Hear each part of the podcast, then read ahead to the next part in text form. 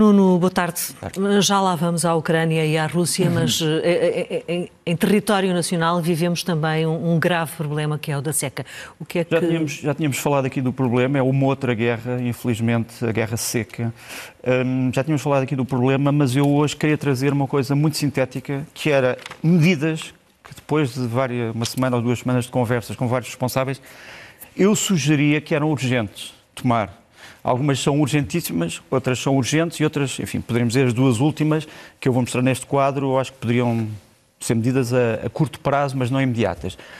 Quais, quais, eram as medidas que eu acho que era importante tomar? Algumas estão já pensadas, outras estão em via uh, de ser tomadas, mas muitas ainda não foram tomadas. Primeiro, uma campanha de poupança, campanha pública de poupança de água, que explica à população porque é que é preciso poupar, como é que é possível poupar, eh, quais são as regras, eh, quais são as razões. Pronto. Uma segunda, a reunião, que eu diria em estado de crise, a reunião permanente dos representantes da Convenção da Albufeira, que é a Convenção de Portugal e Espanha sobre os rios. E relacionado com isso, eu diria também que era muito importante a fiscalização das chamadas represas ilegais, portanto, digamos, microbarragens uhum. ilegais que possam ter sido construídas ou do lado espanhol da fronteira ou do lado português, e que, obviamente, prejudicam sempre quem estiver mais abaixo no que toca à, à corrente e à linha d'água.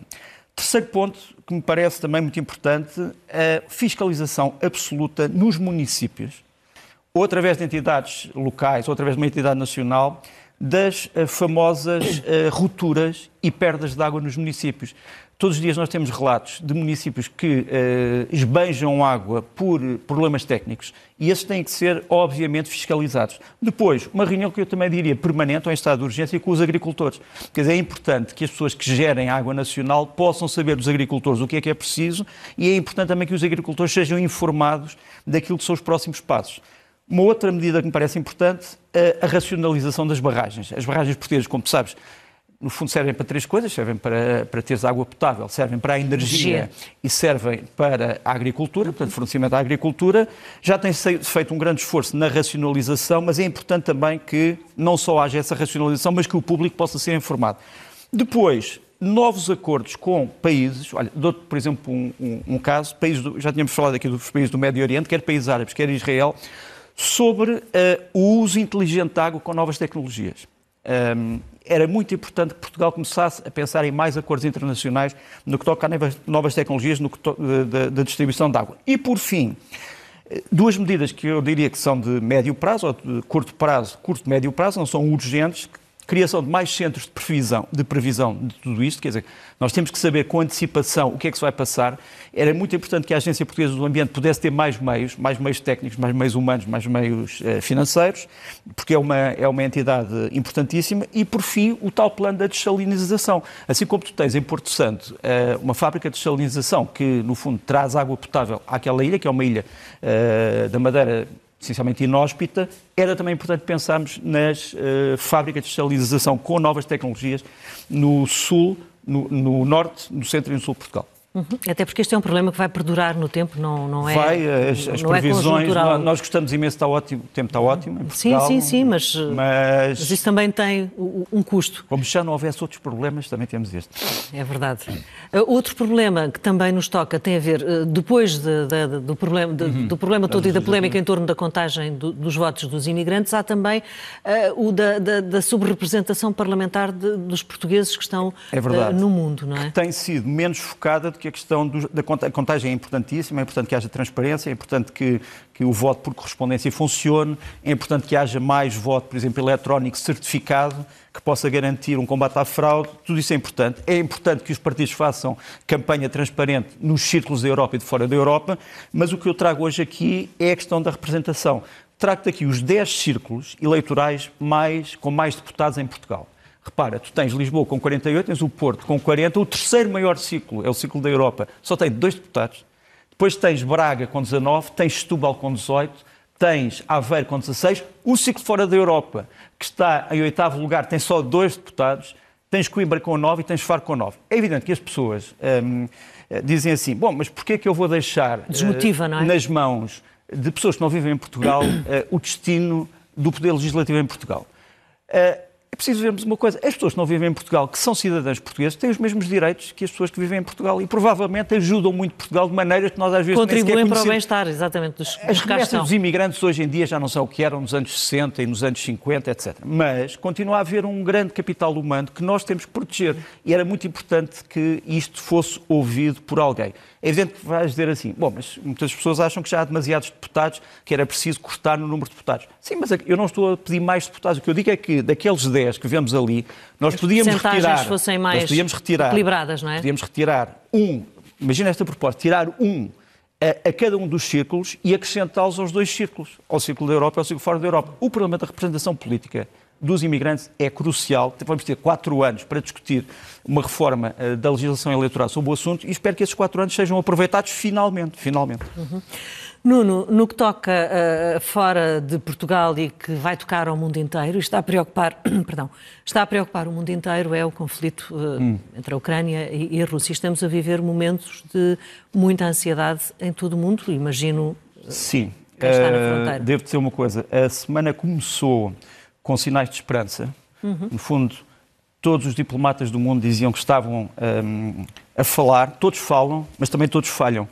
Quer dizer, uh, dá a ideia que as conversações são umas vezes uh, diálogos de surdos, outras vezes são diálogos de mudos, uh, outras vezes são diálogos em línguas em que parece que o que se diz numa não é compreendido no que se diz noutra, e portanto eu tenho uma grande fé na diplomacia, como tu sabes, nos programas que temos tido aqui, tenho revelado uma grande, uma grande, um grande otimismo quanto à diplomacia, mas a diplomacia tem, tem também limites. E os limites são os limites dos desejos dos, dos, atores políticos. Ora bem, a semana começou realmente com esse sinal de esperança, que todos ainda estavam a falar, os dirigentes russos com os dirigentes da NATO, a, a União Europeia com os Estados Unidos e com a NATO, etc.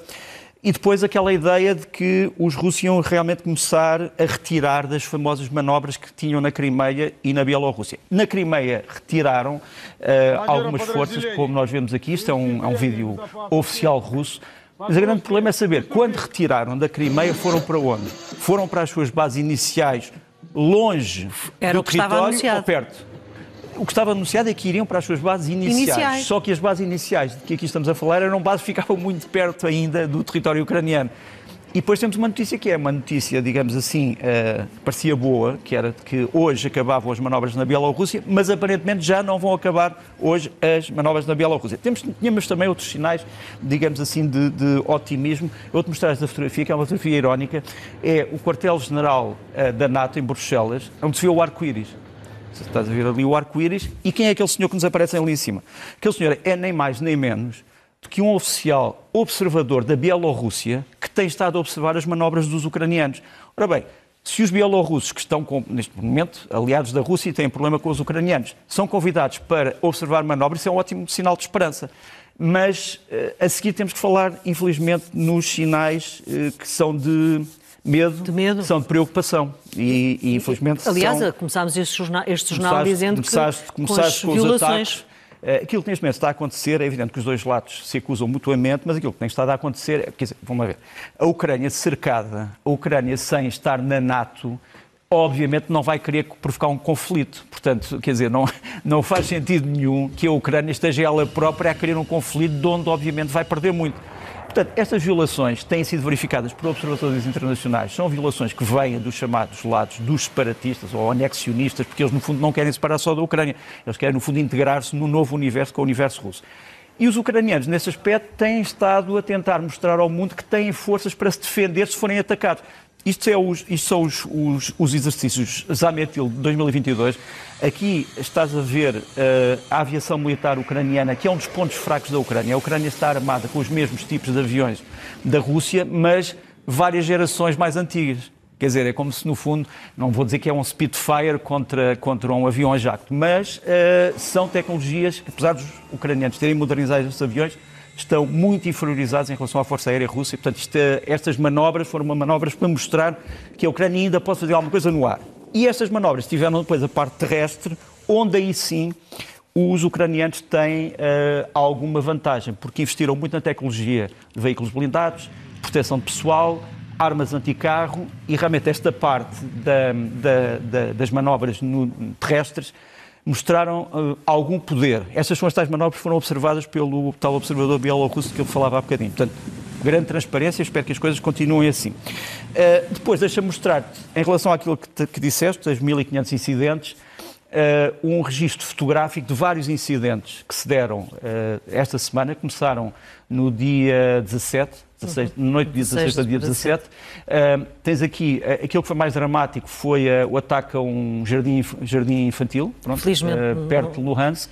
Depois tens também uma questão curiosa que é a explosão de um veículo militar em Donetsk, portanto na zona, digamos assim, independentista, se quiser chamar assim, que ninguém sabe muito bem porque é que aquele veículo explodiu, eh, porque agora há, manobras de informação dizendo, os ucranianos dizem, cautela, vai haver, vai haver falsos atentados. Os, os, os, independentistas dizem, não, não, cautela, são os ucranianos. Pronto.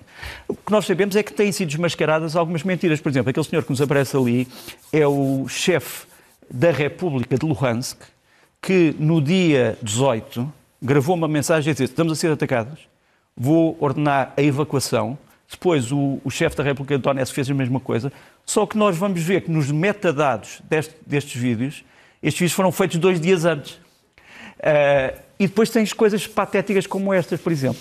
Este é o Procurador-Geral da República da região de Luhansk, que foi apanhado no Instagram a disparar uma arma proibida, um canhão de 122 milímetros. Curiosamente, vê-se nos metadados numa zona muito perto da zona onde foi atacado o, o jardim infantil. Portanto, eu espero que estes dados também sejam encarreirados para depois futuras investigações. Quer dizer, se, se realmente uh, sairmos todos bem disto, espero que possa haver depois uma investigação sobre isto. Outras, outros problemas importantes e que, que eu acho que tenho que realçar. A aprovação na Duma russa, a Duma, como tu sabes, é o Parlamento russo, de um pedido dirigido ao Presidente Putin para que ele reconheça as, duas, as duas repúblicas, Donetsk e Luhansk. Ora bem, se o Presidente Putin, que amanhã aparentemente vai tomar uma decisão sobre o assunto, reconhecer estas duas repúblicas, o que é que vai acontecer? A Rússia pode passar a dizer temos legitimidade para intervir, porque passam a ser duas repúblicas amigas, reconhecidas, e, portanto, nós intervimos só para as proteger. Portanto, estás a ver o perigo. Uhum. Eh, eh, eh, o, o, Presidente Macron e o Vladimir Putin estiveram reunidos até há bocadinho pelo telefone. Aparentemente, Vladimir Putin voltou a repetir este problema, a dizer nós não vamos atacar ninguém, mas se o nosso povo for atacado, nós defendemos. E a verdade é que tu tens, nestas duas repúblicas, cerca de 4 milhões de pessoas, e desses 4 milhões, 500 mil são cidadãos russos, com passaporte russo, com bilhete de identidade russo. Portanto, é muito fácil tu dizeres, estão a ser atacados, vou população, no, nossa população. Uh, interessa também aqui referir uma coisa, é uma, é uma, é uma imagem, desculpa, não sei se podíamos voltar à imagem da Duma, porque eu me esqueci de um pormenor. Como sabes, no dia 16 houve aquela história, um bocadinho de guerra de solnadas, é amanhã, começa amanhã à uma, da, à, uma da, à uma da tarde, ou à uma da manhã, à uma da manhã. Depois outros diziam às três da manhã, porque é questão da diferença horária uhum. uh, para, para Kiev. E realmente a Reuters pôs aquela câmara uh, no centro de Kiev, à espera que acontecesse alguma coisa. Uma das primeiras coisas que apareceu foi um drone que nos aparece ali com a seguinte inscrição: garagem vende-se. E depois por baixo a, a morada é a morada da, da embaixada russa em Kiev.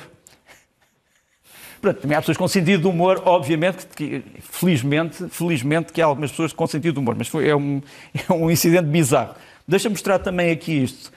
Uh, um relatório dos serviços secretos da Estónia, como sabes, é uma das repúblicas dos Bálticos, que diz que a Rússia não está interessada num ataque à Ucrânia de larga escala, mas eles estão praticamente convencidos que vai haver uma intervenção localizada em Donetsk e Luhansk. Portanto, não uma intervenção generalizada, mas como sabes, hoje em dia todas as, todas as pessoas estão a fazer palpites sobre como é que vai ser a intervenção, se ela se vai dar.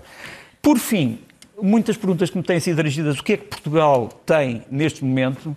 Realmente, Portugal tem três tipos de forças. Forças que já estão em operações, por exemplo, no Mediterrâneo, ou que estão a patrulhar os céus da, da Islândia. Uhum.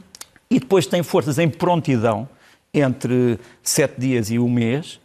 Eh, e quantas pessoas, e portanto ali, ali em cima em pequenino temos os vários exercícios ou os vários projetos onde Portugal está empenhado e nós temos neste momento prontos, ou prontos daqui a sete dias, ou prontos daqui a um mês, ou já em operações, 2.048 militares, 249 viaturas, quase todas elas viaturas blindadas, 13 aeronaves e 6 navios, incluindo um submarino. Para um país pequeno, com poucos meios, é muito. Agora, se me perguntas assim, aquilo que tem acontecido em Portugal, os ciberataques, tem alguma coisa a ver com isto? Não há nenhum sinal que tenha a ver com isto, nem a Vodafone, nem o que aconteceu na CIBS, nem o que tinha acontecido connosco, na SIC e com outras instituições. O que se passa, já o disse aqui, é que na Dark Web foi feito um leilão por um grupo que dizia vamos atacar estes, estes sítios em Portugal. Quais são os objetivos? Bom, isso, isso daria, daria, daria asa a um programa só sobre isso. Uhum. E, e, Kiev continua uh, com alguma ansiedade à espera da resposta da NATO, não é? Continua, mas não há nenhum diálogo sobre isso. A NATO já diz, o problema neste momento não se coloca. Uh, o presidente Zelensky já disse, eu quero ser membro, uh, mas não disse quando. Portanto, ele não vai tirar da Constituição o objetivo de ser membro, mas também não vai dizer quando é que vai pôr em prática esse objetivo. E, portanto, é uma espécie de unime. Mas, mas a Rússia já explicou que não quer só que a, NATO, que, que a Ucrânia não esteja na NATO, quer uma Ucrânia neutral. E quem diz neutral diz se calhar desarmada. Mas isso os ucranianos não vão querer. Porque mesmo que não estejam na NATO, vão armar-se, podes ter certeza. Claro. Nuno, o que é que destacas como imagens da semana? Olha, muito rapidamente vou-te mostrar isto um facto, para mim, é um dos factos políticos mais importantes do, enfim, deste milénio, que é a reaproximação entre a Turquia e Israel.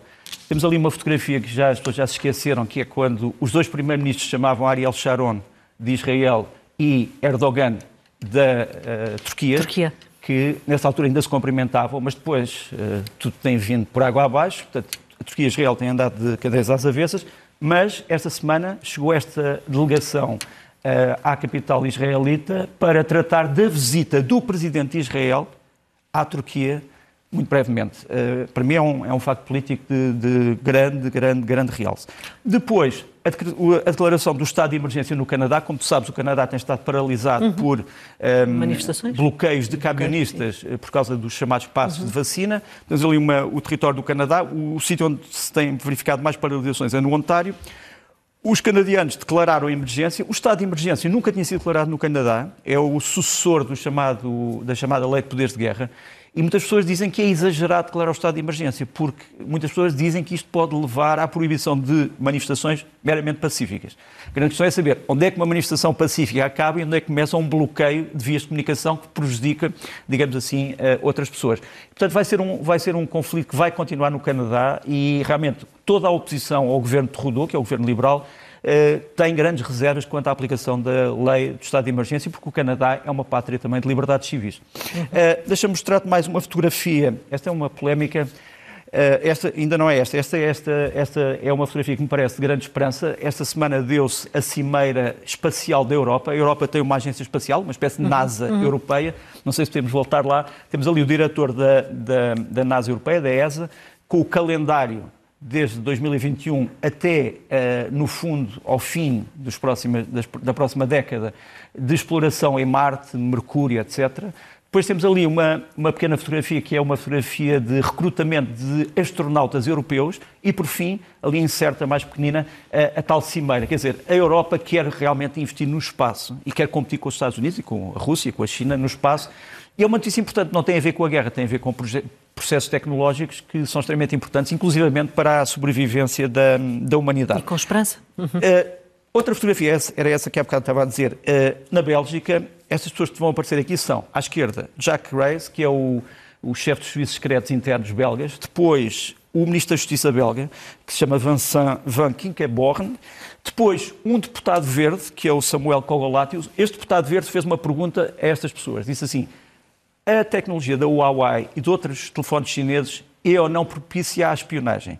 E a resposta foi sim, tem que ter cuidado. Ora bem, a representante dos telefones chineses um, na Bélgica, a que é uma grande empresa, disse isto é tudo mentira. Portanto, é mais uma, mais uma acha para uma fogueira que não se vai extinguir, uh, penso eu, uh, tão cedo. Deixa-me mostrar-te ainda da China uh, o lançamento no mercado de armas deste avião, o FC-31. Portanto, a China criou este avião, um avião invisível, digamos assim, que diz ser o mais moderno do mundo, o mais barato, o mais barato avião invisível do mundo, e encarregou uma empresa de o comercializar. Portanto, está a tentar vender este avião por toda a parte. É uma, é uma notícia que nos, chega, que nos chega agora. Depois ainda esta fotografia, que é uma fotografia da Disney. Tu conheces a, a, a Disney por fazer filmes, agora também entrou no negócio uh, das propriedades e da construção imobiliária. Vai criar uma cidade, para já, no chamado Val de Coachella. Não sei se conheces, fica no, no sul da Califórnia, um, um, sítio paradisíaco, uh, que fica ao pé de São Bernardino. Portanto, no fundo temos um deserto e depois temos uma, um fenómeno natural deste vale com um lago e a Disney vai criar aí a sua primeira cidade. Não sei se vai viver ali como se vivia nos desenhos animados, mas uh, é, uma, é uma sugestão. Por fim... Uh, e já tem autorização para ocupar o vale? Uh, sim, sim. Espero que, espero que sim. Apanhaste agora, não sei, espero que sim, espero que não seja uma construção ilegal, acho que não.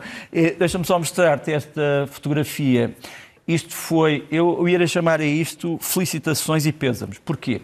Isto é o Dia Nacional do Kosovo, que foi celebrado em todo o mundo. O Kosovo, como sabes, é um dos países mais jovens uh, do mundo. Uh, este é o embaixador do Kosovo em Lisboa, Elber Kriésio, que foi um refugiado.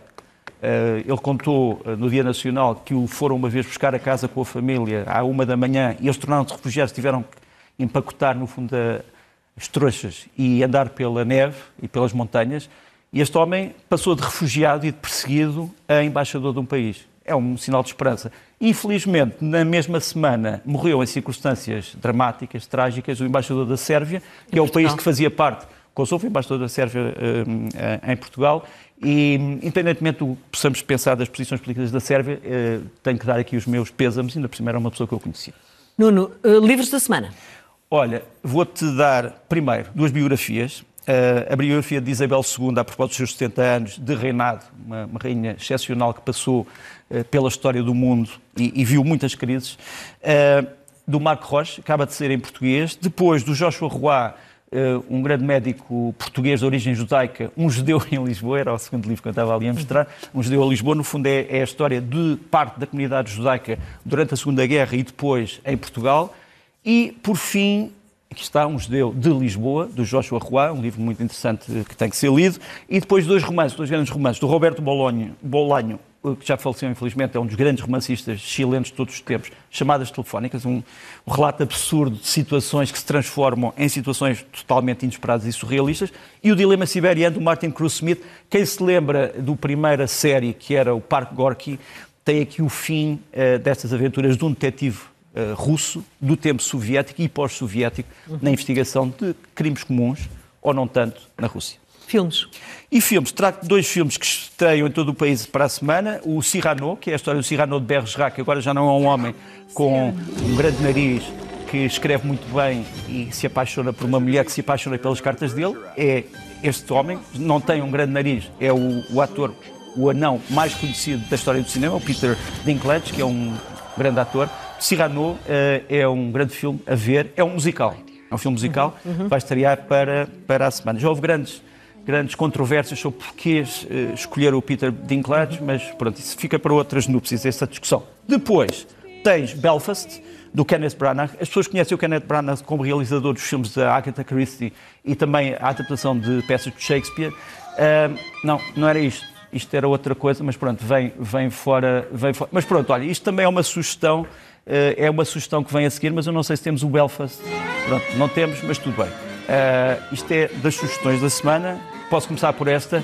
Esta sugestão é de um grupo chamado Chinferin, que vai a Viseu um, ehm, nos dias 20, 23 e 27. Vão estar à solta nas ruas de Viseu uh, a mostrar às pessoas o jazz. Pronto.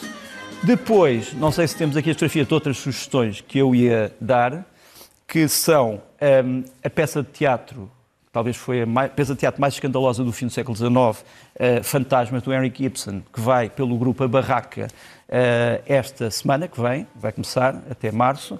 Hoje já não é uma peça escandalosa, mas toca em muitos problemas relacionados com a quebra das convenções uh, morais e outras. Para refletir, é uma peça difícil, é uma peça complicada, mas que eu acho que, que, faz parte do património da humanidade, concordemos ou não com o Ibsen.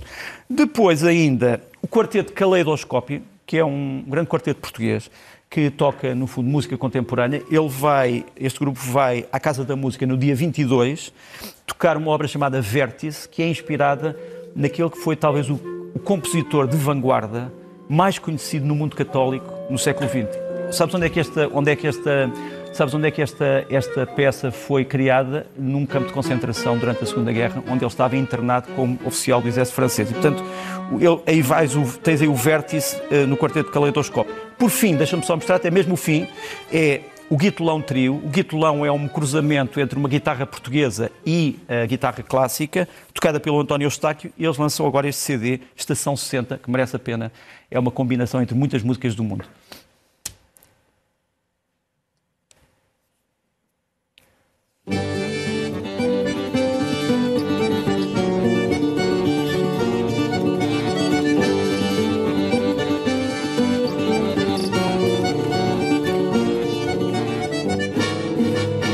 Sempre, é uma belíssima forma de terminarmos, Nuno. Obrigada. Boa semana, estamos em cima Obrigado. do tempo, tenha uma boa semana e, e cá nos encontraremos no próximo fim de semana. Assim termina este jornal. A informação é atualizada de novo às três. Até já.